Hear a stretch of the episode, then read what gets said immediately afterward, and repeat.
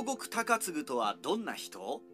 本能寺負け組から逆転人生の蛍大名。本能寺の変は変の首謀者である明智光秀の運命を大きく変えたばかりではなく織田信長に結びついていた多くの戦国武将の運命も激変させました。織田家の重臣の一人に過ぎなかった羽柴秀吉は山崎の戦いで明智光秀を破り天下人への階段を急速に上り一方柴田勝家や滝川一益笹成政川尻秀隆のような重臣は時代の波を読むことができず没落に向かうことになります。特に光秀に加担した武将に対し運命は苛烈でしたが中には本能寺負け組から奇跡の逆転を遂げた大名もいました。後に若狭小浜藩主となる京極高次がその人です。永禄6年没落した名門京極家の嫡男として誕生。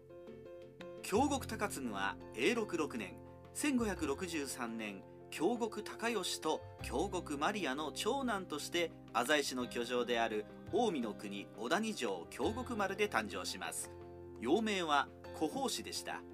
京極氏は鎌倉幕府御家人で近江源氏の佐々木信綱を始祖とする名門で足利尊氏に仕えて功績を立てた京極尊氏佐々木道与が活躍し近江若狭出雲沖飛騨摂津の守護になり子孫も室町幕府の史式として繁栄を極めました。しかしその後応仁の乱と家督相続の混乱が続き出雲飛騨沖北近江の4カ国の京極氏の所領は北近江だけに縮小。祖父の京極高清の時代には北近江の実権すら失い有力黒人の上坂信光を頼って名ばかり統治をしている有様でした。さらに次の京極氏家督をめぐり高清の長男京極高信を推す浅見貞則や浅井助政などの黒人と次男の京極高義を推す京極高清上坂信光らに国内が二分黒人一揆が起きます。ここで京極高清と上坂信光は敗れ尾張へ逃亡。北近江は京極高信を当主とする浅見貞則や浅井助政の手に落ちます。やがて浅見貞則は浅井助政に駆逐され北近江は浅井氏に乗っ取られた形になりました。しかし助政の政治に不満を募らせた傀儡の京極高信は父の京極高清と和解し南近江の六角貞頼の支援を受けて浅井と対決しますがうまくいかず。結局は浅井助政との和睦に応じ近江に帰国してしまいます。こうして生まれた高次でしたが本拠地は浅井市に奪われ母の京極マリアは浅井久政の娘であり祖父や父と同じく浅井市の操り人形であることに違いはありませんでした。京極高次織田信長の人質となる。父の京極高義は浅井市の操り人形であることに耐えられず結局北近江を離れます。そして将軍足利義輝に仕え永禄の政変で義輝が三好三人衆に殺害された後は義輝の弟足利義昭の擁立にも熱心に取り組みました。やがて織田信長が足利義昭を報じて上洛しますがしばらくすると義昭と信長の関係は決裂します。ここで高義は信長に二心がないことを証明するため嫡男の古宝氏を人質として預けたのです。そのまま古宝氏は織田家の人質として元服し京極高次と名を改めます。京極高次が18歳の頃天正9年1581年父の京極高義は妻の京極マリアとキリスト教の洗礼を受けますがそれから間もなく急死しました。実はこの時高次も洗礼を受ける予定だったそうですが高義の急死を仏罰と恐れた京極一族は高次の洗礼を取りやめます。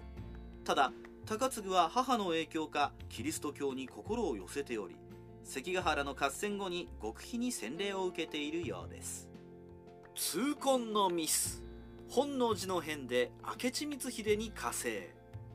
京極高次19歳の時天正10年1582年6月2日本能寺の変が勃発します。ここで高次は人質時代の織田家にいい思い出がなかったのか他になすすべがなかったのか理由は不明ですが織田信長を討った明智光秀に加勢して長浜城に出陣します。しかし光秀の天下はわずか11日で終わり高次は主君殺しの罪人として羽柴秀吉に追われ叔父の浅井長政の妻でその頃柴田勝家に嫁いでいたお市を頼ります。ところが翌年の天正11年静ヶ岳の戦いで柴田勝家も秀吉に敗北し夫妻とも自殺。後ろ盾が消えた高次は秀吉に捕らえられることになりました。若干20歳にして京極高次は人生最大のピンチを迎えてしまいます。秀吉側室の妹の除名嘆願で助けられる。普通なら斬首さえ覚悟しないといけない場面ですが高次は幸運でした。その頃母京極マリアが産んだ妹の達子が秀吉の寵愛を受けて側室になっており兄高次の除名嘆願を必死に秀吉に訴えたのです。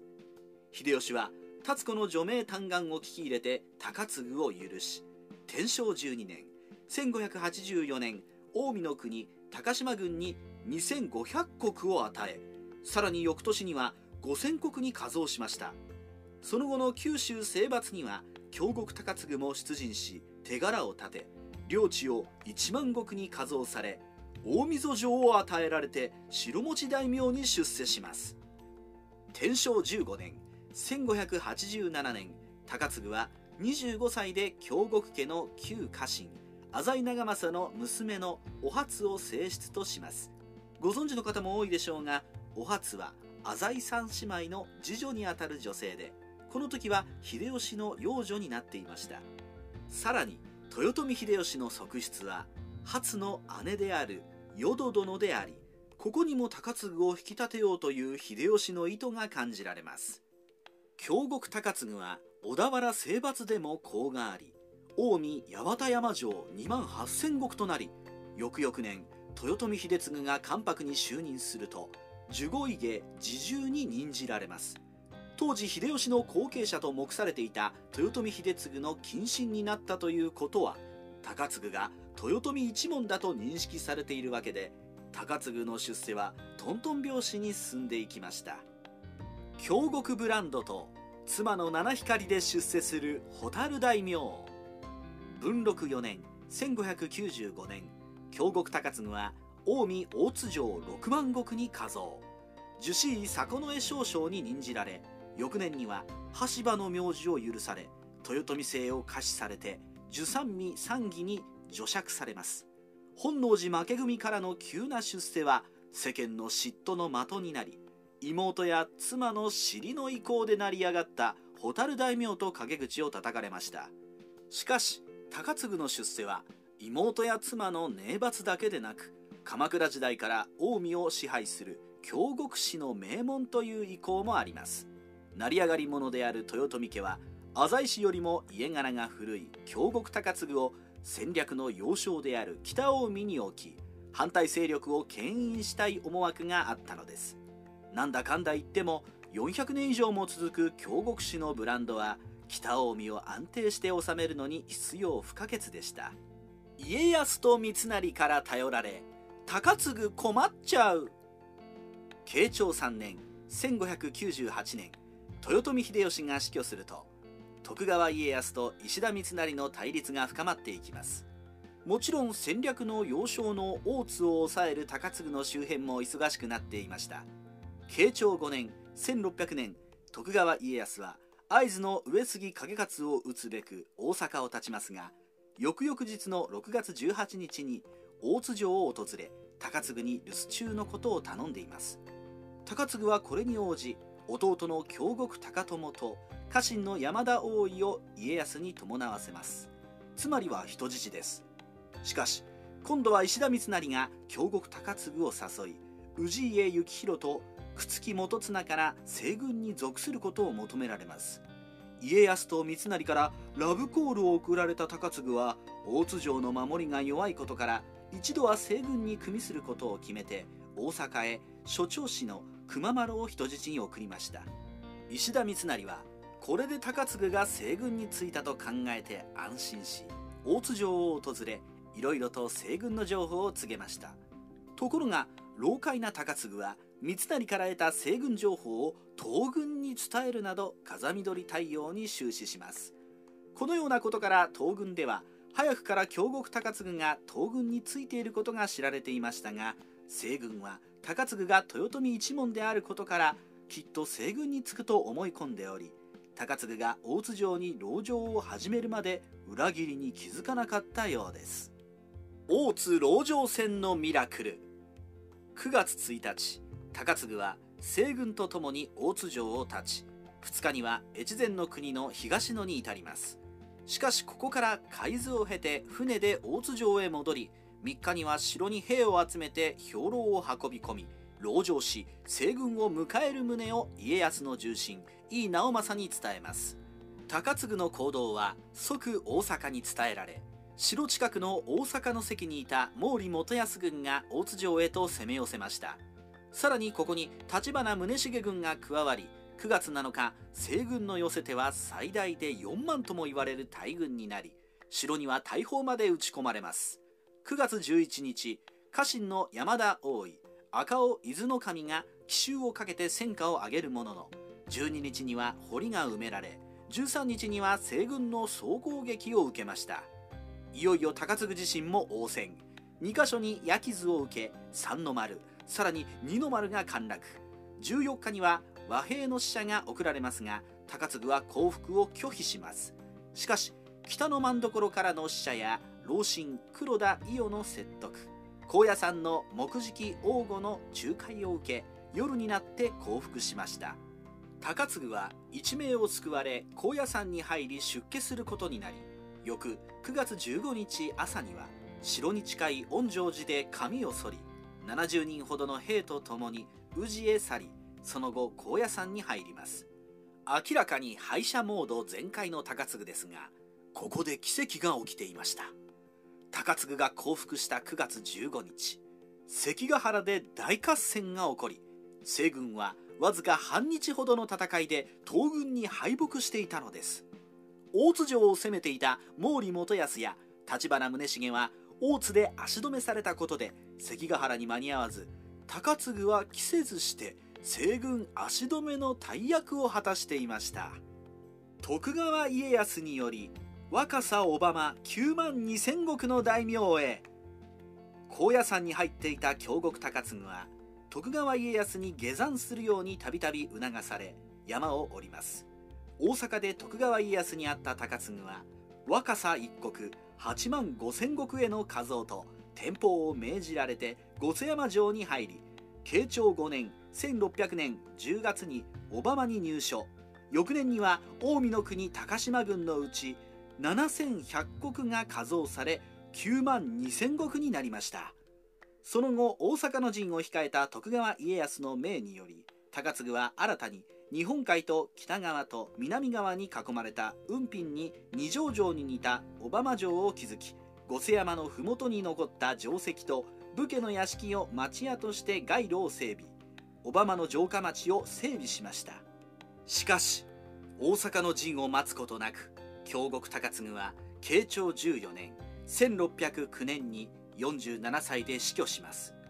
本能寺の変に加担し20歳で人生が積んだと思いきや妹正室京極の血筋のおかげで時の権力者に好かれ出世をし京極の加盟を盛り返した不思議な生涯でした。戦国時代ライターカワウソの独り言。京極高次は徳川家に絶大な信頼がありそれは高次死後も変わりませんでした。高次の正室のお初の姉は淀殿ですが妹は豪であり二代将軍徳川秀忠の継室だったのです。お初と高次の間には子供ができませんでしたがお初は諸子の京極忠敬に妹の豪の四女初姫をめとらせました。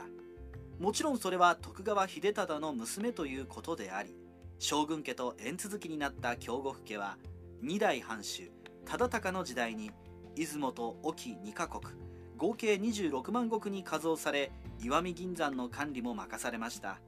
これは西国の毛利氏に備えさせる意図があったということで戸様としては破格の期待を受けていたことがわかります。ただ忠敬は初姫と仲が悪く初姫が臨終した時も立ち会おうともせず相撲見物をしていたとかで将軍家の心象を損ね葬儀への参加は許されませんでした。その後忠敬は跡継ぎを決めずに死去し藩は改易されかけますが関ヶ原の功績が考慮されて老いに後を継がせることで転覆し存続します。しかし以後は外様大名の扱いで以前のように厚遇されることはなくなりました。